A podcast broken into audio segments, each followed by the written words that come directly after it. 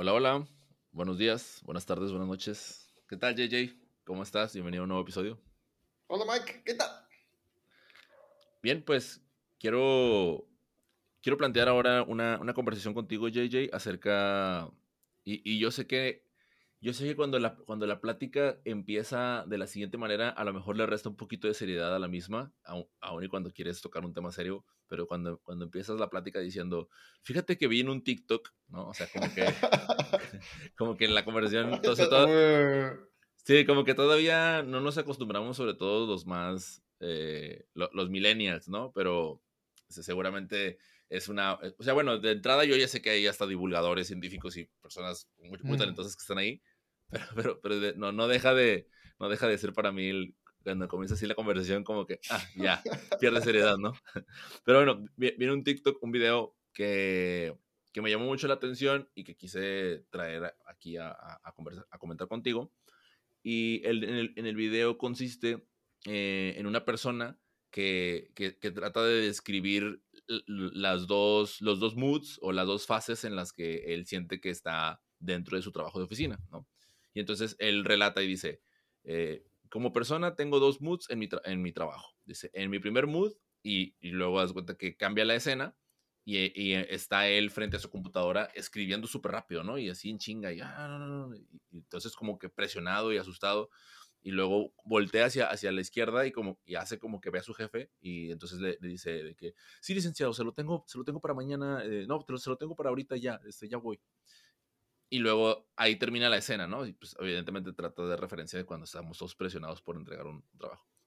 Y en mi segundo mood eh, soy este, ¿no? Y cambia la escena y haz cuenta que es, está nuevamente él frente a la misma computadora, pero totalmente relajado y risa y risa y volteando como platicar con alguien y luego en, en, el texto dice echando chisme, ¿no? Y luego después cambia la escena otra vez y después está frente a la misma computadora, pero viendo una serie de Netflix, ¿no? Y, y luego, oh, no, hombre, este, que, hombre, se está poniendo muy buena la serie, ¿no? Y luego vuelve a cambiar la escena y, y luego lo, lo, pasan así como que se está quedando dormido, ¿no? Entonces, esas, tres, esas tres cosas forman parte de su segundo mood, ¿no? O sea, eh, echando chisme en la oficina, o viendo una serie, o viendo, eh, perdón, o quedándose dormido. Y, y, eso me dejó pensando respecto a, a, a cómo dentro de, de, de, muchos, de muchos de los trabajos, precisamente, bueno, yo, yo también lo he, vivido a, a, lo mejor un poco así, ¿no? No, no, me tocó a lo mejor ver series de Netflix porque hace, hace mucho rato que no estoy en una oficina y no, tuve la suerte a, ese, grado, pero, pero el, tema de, el relax durante varias horas o varios días y, y, por otro lado la fuerte carga de trabajo que de repente se acumulaba, o sea, siento que es algo, o sea, vaya, a, a, ahora sí pensándolo, más común de lo que, de lo que me gustaría y, y, siento que está pues bastante normalizado, o sea, porque pues es como, ah, sí, ya, ya todos saben que hay periodos en los que se van a ir tarde de la oficina y, hay, y el resto de las semanas eh, pues como que súper relax y como ahí saliendo y como haciendo cosas, no sé, muy, eh, nada fuera de lo normal, etcétera. Entonces quería contarte esto y quería conectarlo un poquito con el hecho de, de lo que habíamos platicado un poco en, en, episodios anteriores, de cómo convertirte en esa, pues sí, en esa persona indispensable o, o, o hacer, hacer cosas que agreguen valor todo el tiempo, ¿no? O sea, que realmente sea, sea un trabajo valioso el que hacemos constantemente. Entonces quería, quería conocer, quería platicarte esto y quería conocer tu opinión. Hmm. Ah, es, es, interesante que mm, sobre los últimos años estuve pensando acerca de cómo los humanos nos condicionamos a nosotros mismos, primero desde el tiempo de las fábricas, a producir, producir, producir. La fábrica eh, tú tenías una línea de ensamblaje y tú estabas en una estación en esta línea de ensamblaje, ¿no? Y sobre esa línea de ensamblaje tal vez tú estabas encargado de colocar los rodajes alguna maquinaria, algún, algún dispositivo que estaba siendo creado, o tal vez tú estabas encargado de pintar. Entonces, había un tiempo definido y cronometrado para que tú tengas el, tu parte terminada y con alta calidad, ¿no? ¿Y qué pasaba? si tú hacías más de eso, era como que, wow, lo está, lo está haciendo lo está haciendo muy bien, se pensaba, ¿no? Y te daban el premio por hacerlo más rápido, por hacerlo mejor. Y estamos en este, en este mood operativo, en este humor de operar, operar, operar, crear, crear. Ahí es donde salió, yo creo, la misconcepción. ¿Se llama misconcepción? la mala concepción. yo estoy mezclando inglés y español, misconception. De ser productivo. Porque mm. muchas personas creen que ser productivo es hacer ¿no? Es muy diferente a lo que realmente productividad significa y eso lo podemos hablar luego, pero productividad no significa hacer y hacer y hacer más. Y claro, obviamente después de eso, cuando habían tiempos de relax o incluso dentro de tu horario de trabajo, tenías, digamos, 8 o 10 horas en una fábrica, de ahí te daban 30 minutos para el descanso o algo así. Entonces, claro, estás acondicionado a ir de lunes a viernes o tal vez de lunes a domingo a hacer esto. Y ahora si lo transportamos esto a la actualidad y vemos lo que son los knowledge workers o trabajadores que utilizamos el cerebro en lugar de utilizar los brazos y la fuerza, pues estamos continuamente pensando de que tenemos que producir, producir, producir, ¿no? El reporte y el cálculo y lo que, lo que haya que hacer, lo vamos a hacer. Y si no hay nada que hacer, lo vamos a, lo vamos a mm, manufacturar en nuestras mentes. Siempre nos vamos a, encontrar ocupados, por un lado. Ese es, digamos, un lado del mood. Y el otro lado, como tú decías, es el de, ya, que la mente ya no quiere funcionar. Como somos knowledge workers, de nuevo, trabajadores de la mente o del conocimiento, entonces en algún momento, pues la mente se cansa. Y ahí es cuando entramos directamente al otro lado. ya no quiero hacer nada y quiero ver Netflix hasta caer dormido. ¿No? Es el uno y el otro. Y no quiere decir que uno o el otro sean buenos o malos, ojo. Eh, yo creo que hay, hay tiempo para cada uno de ellos. Em, y eh, de hecho le podemos sacar el provecho a ambos para volvernos linchpins o indispensables en una empresa como empleado. Estoy hablando como alguien que forma parte de una empresa, no como alguien que es dueño de una empresa, que es muy diferente.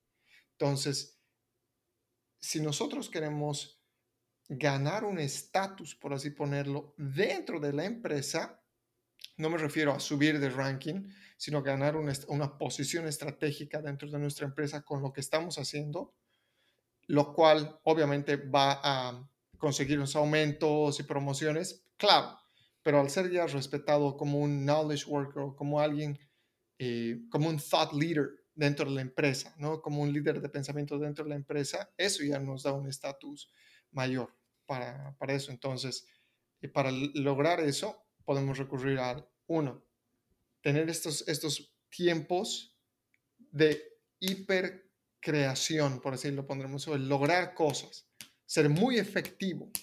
Y por el otro lado, el de descanso, no es como que, ok, ya, ya lo hice, estoy bien y ahora me relajo pero me relajo sin tener el, ¿cómo se diría?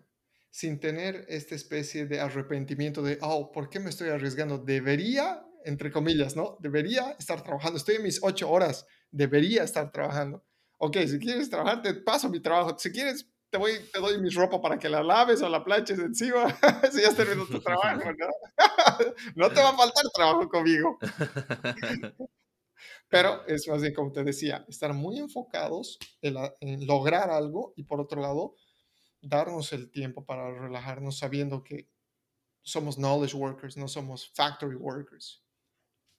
Oye, y ahorita que, que, decías de lo de, de, de, Es que, no sé, entendí que hiciste como el ejemplo de si queremos convertirnos como, como linchpins o, o, o tomar un rol de líder de pensamiento, pero, o sea, no, que no necesariamente significa eh, un, incremento de un incremento de puesto o un o sí o, subir posiciones, ¿no? O sea, no sé si crees que puedas compartirnos a lo mejor algún ejemplo de cuál sería la diferencia entre uno y el otro.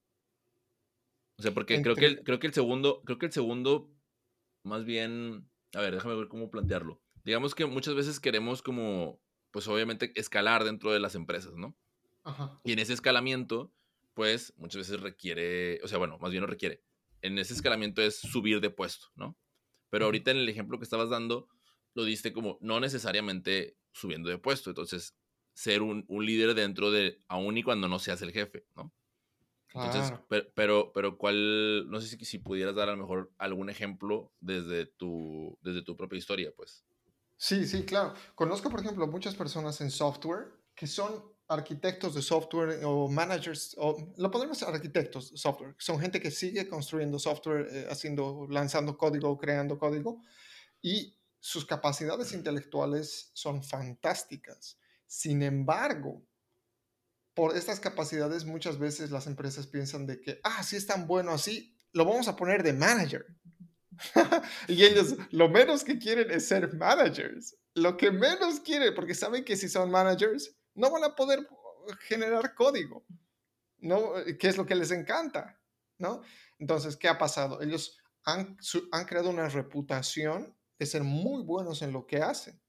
Y obviamente, a las oportunidades, eso me refiero. O sea, al crear tu, tu posición estratégica como líder de pensamiento, automáticamente estás haciendo que las, que las ofertas y las oportunidades te lleguen, tanto dentro de tu propia empresa como de otras empresas. Em, este ejemplo que te doy de ingenieros de software lo he visto en otras áreas también. Personas que son muy buenas en el área operativa y que no quieren ser managers, por ejemplo. No necesariamente quieren. Obviamente, puede que tengan la parte del liderazgo. Entonces, si tienen liderazgo más ese otro, obviamente, pues van a acceder a, a, subir de, de, cargo si es lo que ellos quieren. Pero si no lo quieren, aún así tienen la, el tag de thought leader, ¿no? O en mi caso, por ejemplo, lo que yo nunca me había dado cuenta es que al empezar a postear contenido de valor, eh, post de valor en, que, agreguen valor al que lee, al que escucha, al que ve el video en LinkedIn, a los, ¿cuánto ha sido? Al mes y medio de empezar a hacer esto regularmente, me empezaron a llegar tres, cuatro ofertas por semana de trabajo en LinkedIn.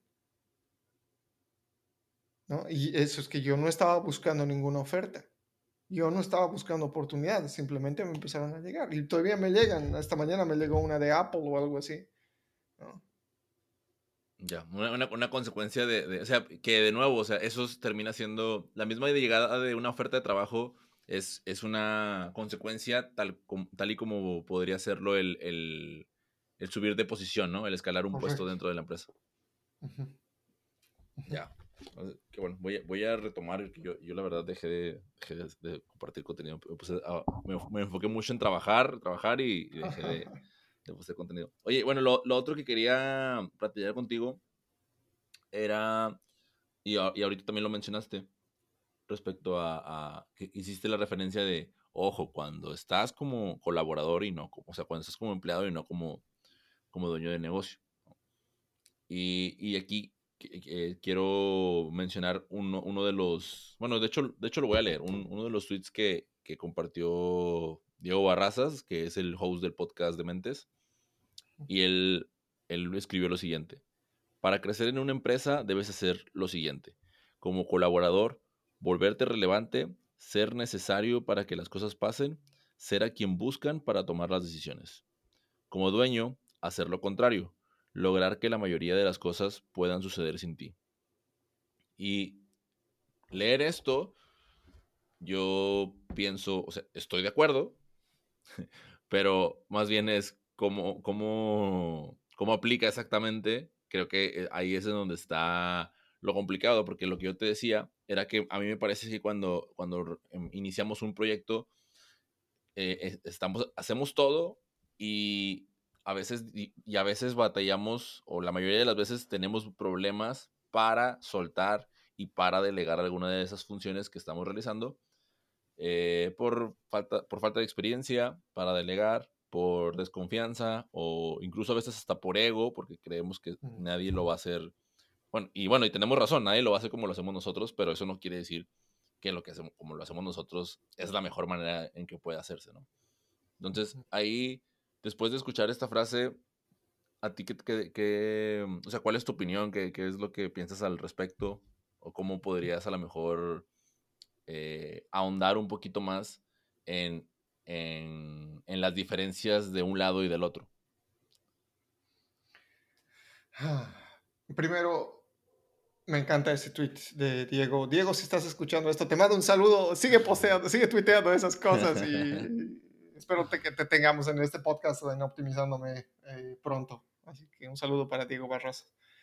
Y con referencia a este, a este tweet que dices, la mentalidad es bastante opuesta, la de linchpin a la de dueño de empresa.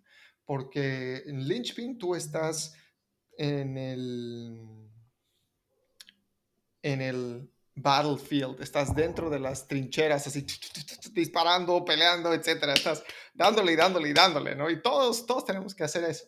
Y muchas veces estos soldados que están en las trincheras solamente siguen órdenes y no ven el campo de batalla desde el mapa, no ven todo el territorio, ¿no ve? O ven solamente una partecita muy pequeña. Y nosotros cuando estamos volviéndonos creadores o eh, dueños de nuestra propia empresa, lo pondremos así, entre, haremos una diferencia entre dueño y CEO. Lo pondremos primero CEO de la empresa, el, el Chief Executive Officer, el presidente de la empresa, ¿no? Es el que ve a mayor nivel todo esto, pero tiene muy poco tiempo operativo. Vale decir que muy poco tiempo invierte él en hacer las cosas eh, operativas y más en ver las estrategias y que se cumplan esas estrategias. Y, pero aún así se depende, se requiere de él, ¿no? Del, del, del CEO. Ahora el dueño es el que ha sido capaz de automatizar todo lo demás, incluyendo su, su toma de decisiones gracias al CEO, ¿no? Y eh, algo que yo por lo menos estoy experimentando actualmente ese es el, es el contratar personas. Y estoy contratando a personas que son, que tienen que ser inteligentes, muchísimo más inteligentes en, en sus áreas, ¿no? O sea, yo, yo soy bien bruto en diseño gráfico, por ejemplo, bruto, bruto en diseño gráfico, entonces contrato diseñadores gráficos que tengan muy buen gusto. Claro, cualquier persona tiene mejor gusto que yo, honestamente, así que... y lo que yo hago es proveerles lo que ellos necesitan para hacer mejor su, trabajo. Entonces, ahí les estoy delegando a ellos algo que ellos son buenos en realizar. Mi trabajo es hacer que ellos estén bien, se sientan bien con lo que estamos, con el trabajo que estamos realizando y que nos debemos bien. ¿No? Entonces, en este caso, yo estoy haciendo la de la de CEO, todavía no la de owner, todavía no la de dueño, pero ese es el siguiente paso, luego automatizar esa parte. Ahora, otro ejemplo, ya tenemos en, en Optimizándome a un COO, un Chief Operations Officer, o nosotros le llamamos COO, Chief Operations Optimizer, optimizador de, de operaciones, ¿no? Y, y Virnia, Virnia es, es, nuestra COO y ella me ayuda tanto a organizar la, la parte de mm, operaciones a nivel medio, por así decirlo, porque digamos, hacemos la planificación, con ella vemos todo el territorio grande. Luego ella se encarga de traducir esto, esta planificación grande, en la estructura semanal, sprint semanal, trimestral y seis meses, digamos, y de ahí, ¡pum!, se lo pasa a los diseñadores, a los asistentes virtuales, etcétera, ¿no? Entonces, ¿por qué hago toda esta referencia? Es porque para extraernos a nosotros mismos del, del contexto de estar todo el día ahí con la nariz en, la trinchera batallando, tenemos que empezar a, sistematizar cosas o delegar, ¿no? Entonces, un libro que me gusta mucho se llama em, From Idea to Execution. Se me fue ahorita el, el, autor es Ariel, ahorita voy a acordar, es From Idea to Execution, pero tiene una idea muy clara que es automate, delegate, liberate. Automatiza, delega, libérate. En ese orden. Entonces, si por un lado tú para hacer linchpin tienes que hacer cosas proactivas que nadie más las está haciendo y usualmente en términos operativos, por el otro lado, en el lado de CEO o CEO primero y luego dueño, tú tienes que empezar a automatizar, delegar y liberarte. Porque al liberarte, estás dándote a ti mismo tiempo, estás recuperando tu tiempo para hacer lo mejor que tú puedes hacer, que lo más probable son estas ideas, estas ideas que van a hacer que todo el negocio eh, las lleve a cabo. Oye, ¿qué fue lo primero que, que automatizaste dentro de tus procesos? O sea, ¿cómo, cómo fue que seleccionaste lo primero a, bueno, no, no automatizar, lo primero que delegaste, mejor dicho? Eh, ha sido, eh, hemos creado los, los, tipos de post para las entrevistas del podcast. Entonces tenemos lo que se llama un SOP, un, nunca me acuerdo, es Operating Process, Stated Operating Process. Bueno, es una lista de pasos que tienes que seguir para hacer un post. Es, ah, ok, ¿qué se necesita? Se necesita la foto. Ok, se necesita el caption. ¿Qué va a decir con la foto en la descripción? Ok, ¿para cuándo va a ser? Eh, ¿Qué hashtags va a tener? A quién hay que taguear y pum, a qué plataformas va a ir. Entonces todo eso ya está en un documento. Algunos están en documento, otros están en video y eso es más fácil de pasárselo a alguien en lugar de yo ir uno por uno y hacerlo, ¿no? Ya. Oye, ahorita que estabas hablando de, Me voy a regresar un poquito porque me llamó la atención este punto también. Hace rato que estabas hablando de, la, de la, automatización y de, y de, la... Y de la escuela, ¿no? Em, fíjate que hace, hace unos días escuché que una de las empresas que tuvo mayor rentabilidad fue una de, una de estas de las que venden carne y pollo, ¿no? Que, me parece que se llama Tyson. Tyson, Tyson algo más, ¿no? Y que en periodos de pandemia, pues aumentaron su, su rentabilidad, eh, pues de una, una, manera muy, muy buena. No me acuerdo ahorita de porcentajes. Pero lo que me llamó la atención fue que cuando, cuando ellos expresaron sus, no, eh, eh, compartieron o expusieron sus reportes, anunciaron que para, años, para los años que venían estaban eh, considerando invertir aún más en, procesos de automatización para, y por ende, pues obviamente iban a, a, quitar empleados humanos, ¿no? Entonces, para ser más productivos, ¿no? Pero eh, aminorar los costos. Y, y, esto es algo que, que ¿Qué, bueno, ¿qué, sucede? Que pues estaban tocando el tema del desempleo, de Estados Unidos y demás, y bueno, otras cosas. Pero ahí lo que, lo que me llama la atención es, y ahora sí conectándolo con el punto de la escuela, es cómo de entrada en, en la escuela eh, tenemos, este, tenemos esta estructura que es precisamente como la de una fábrica, ¿no? Y, y hasta la fecha todavía eh, en, muchos, en muchos casos continúa siendo así. Y, vamos desarrollando este pensamiento de, fábrica, de, productos terminados y demás, cuando en realidad las fábricas ya están, eh, y no nada más las fábricas, sino incluso hasta los, o sea, los, los autónomos, ¿no? Como tú, que ahorita también tú estás pensando en, eh, en delegar y estamos considerando este, pasar procesos a, a otras personas que bueno, a lo mejor es diferente porque tú ahorita todavía no estás trabajando directamente con máquinas. Pero ahí es en donde e, entra, entra un poco mi preocupación por, por la manera en la que está, en, en, en, la que la parte educativa sigue funcionando al día de hoy. O sea, aún y con el tema de pandemia, evidentemente hubo avances, pero, o sea, hubo, hubo modificaciones, pero ahorita yo lo veo y como que seguimos regresando al mismo modelo al que estábamos antes de pandemia y, y, y, y, más allá de eso, de, si modifica o no, o sea, me, me, me deja pensando en, en, las personas que ahorita están estudiando, ¿no? Y que se están preparando precisamente para cuando salgan, van a llegar a, a, algo que ya ahorita se está haciendo, que es, o sea, ya no, ya no se requiere, o sea, no se requiere eso que tú sabes hacer porque eso que sabes hacer y ejecutar ya lo hace una máquina por ti, o, o, o incluso cinco cosas que podrías hacer tú, ya lo está haciendo la máquina. Em, entonces, ¿por qué digo esto? Porque, o sea, creo que forma parte de un todo, ¿no? De, oye, este, vuélvete indispensable, pero ya no nada más o sea, ya no ya nada más competimos contra, contra nuestros compañeros, ¿no?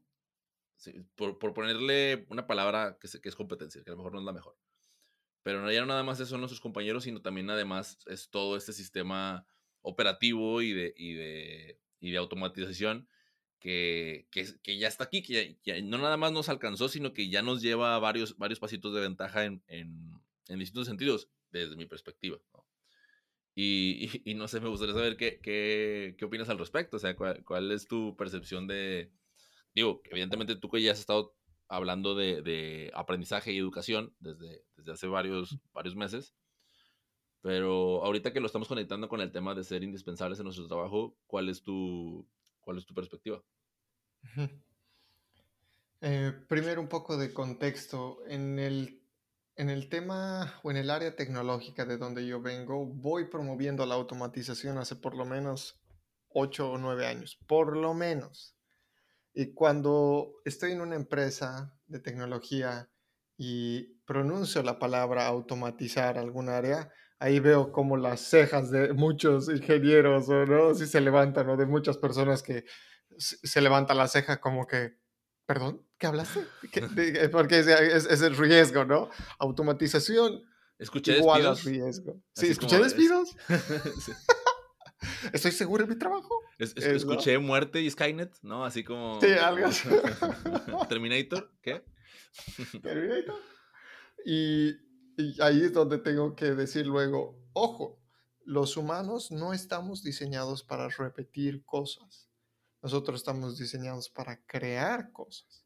Ahora, un poco difícil de, asimilar la idea. Pues, hay que darle un, buen tiempo para entender eso. Y, empezando por mí mismo, yo tuve que hacer eso porque nosotros creemos que nuestro valor como humanos se da en base a las cosas que podemos hacer. Entonces, claramente, volviendo a la analogía de las fábricas, ¿no? Si tú tenías tu estación de trabajo en la, en la línea de ensamblaje y tenías que ensamblar 50 piezas por hora, y las hacías 50, súper bien. Si hacías 51, ¡oh! estás mejorando. 52, 53, eres una máquina. ¿Qué te decían? Eres una máquina. o sea, es, gracioso. Estamos tratando de producir como si fuéramos máquinas, pero nunca vamos a ganarles. Porque la máquina no duerme, la máquina no se queja, en primer lugar, no se queja. En tercer lugar, la máquina no ve Netflix. no necesita ver, no necesita distraerse, a eso me refiero. No. Nosotros sí somos una máquina, pero de otro tipo. Nosotros somos una máquina de creación, somos una maquinaria que crea, que idea cosas. Entonces, eh, como tú dices, muchas personas que en este momento están estudiando están estudiando para la obsolescencia. Van a estar obsoletas, ni bien salgan, es como que se gradúan, ¡yay! Y al día siguiente ya no dice trabajo, eso, ya no necesitas, ¿no? ya no te necesitamos. Bienvenido a la realidad. Y eso va a ser bien duro, especialmente en Latinoamérica, si no nos ponemos a las pilas sobre cómo reformar el concepto de aprendizaje. No me refiero al concepto de educación el concepto de aprendizaje va a pegar sumamente duro. Ahora, ¿cómo por lo menos yo estoy haciendo frente a eso? Porque yo estoy tratando de automatizar y logrando automatizar muchas cosas que yo hacía en tecnología. Yo estoy tratando de hacer eso y em, se está logrando. Entonces, ¿qué pasa? Que, a ver, te pondremos, pondremos a pensar esto, Mike. Por ejemplo, tú estás en un, en un mundo donde todas tus necesidades están cubiertas todo ha sido automatizado. ¿Qué harías? ¿Qué haría para qué? O sea, ¿cómo pasarías tu día a día? Ya.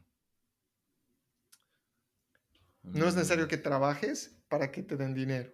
Comida te va a llegar todos los días. No, no tanto así como una especie de sociedad comunista o tal vez lo pondremos como un socialismo, pero un socialismo de más alto nivel, donde tienes incluso un, poco más de como, como la película esta de Wally, ¿no? Que, que, las personas vivían encima de una silla y que, y que podían controlar todo desde una pantalla y, no sé, ni caminar necesitaban, ¿no? Ya, a ver, ¿qué haría? ¿Cómo, ¿Cómo pasarías tus días? No sé, yo creo que, creo que sería... Yo tengo la, la, percepción de que, de que el trabajo dignifica, ¿no? Entonces, si, si no... Si no tuviese un trabajo que, en donde estuviera afectando de manera, o sea, que estuviera afectando a una persona, y cuando digo afectando no me refiero a, agredir ni nada por decirlo, sino que tuviera un impacto en la vida de otra persona, pues eh, creo que a lo mejor me, siento que me, si no lo tengo, me deprimiría. Entonces, creo que ahorita que me, lo que me lo preguntas, como no tengo así como el contexto, creo que buscaría la manera de, de, de, de hacer eso, ¿no? Como de, generar un impacto en, en, en, las personas que están que me rodean o en mi comunidad, quizás, ¿no? Exacto. Entonces, mira, tú ya has llegado a esa conclusión que es la que la mayoría de los humanos estamos llegando. Es cuando todas tus necesidades se ven cubiertas, ¿Y ahora qué? ¿Qué es lo que hace divertido al día a día? Porque los problemas lo hacen muy divertido al día a día. ¿no? El problema de la oficina, que hay que resolver esto y hay que resolver el otro, porque a través de resolver esto me pagan y si me pagan, entonces quiere decir que yo valgo.